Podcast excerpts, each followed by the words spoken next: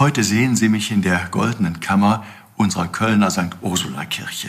In dieser Reliquienkammer wird die heilige Ursula gemeinsam mit ihren Gefährtinnen verehrt, die im Jahr 451 den Märtyrertod starben. Früher kannte in Köln fast jedes Kind die Legende der heiligen Ursula. Ob sie nun elf Gefährtinnen hatte oder ob, wie es die Legende will, hier zusammen mit der heiligen Ursula 11.000 Jungfrauen für ihren Glauben starben, das wird bis heute heiß diskutiert. Ganz ohne Zweifel aber ist, dass hier junge Christen um ihres Glaubens willen sterben mussten. Die Zahl elf, die hat bis heute in Köln eine große Bedeutung.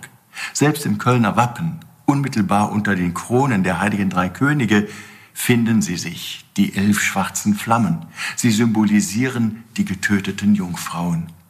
Wenn wir morgen im Rheinland und dann weit darüber hinaus den Gedenktag der heiligen Ursula feiern, dann zeigt das, wie lebendig die Erinnerung an das Zeugnis des Glaubens dieser Frauen bis heute ist. So ist diese Reliquienkammer kein Ort des Todes, sondern ein Ort des Lebens, eines gottgeschenkten Lebens, das uns niemand nehmen kann.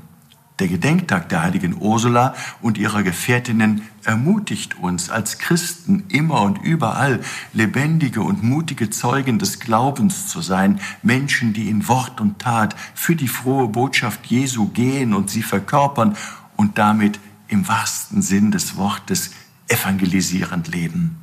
Es wäre für mich eine riesige Freude, Sie dabei heute an meiner Seite zu wissen. Ihr Rainer Wölki, Erzbischof von Köln.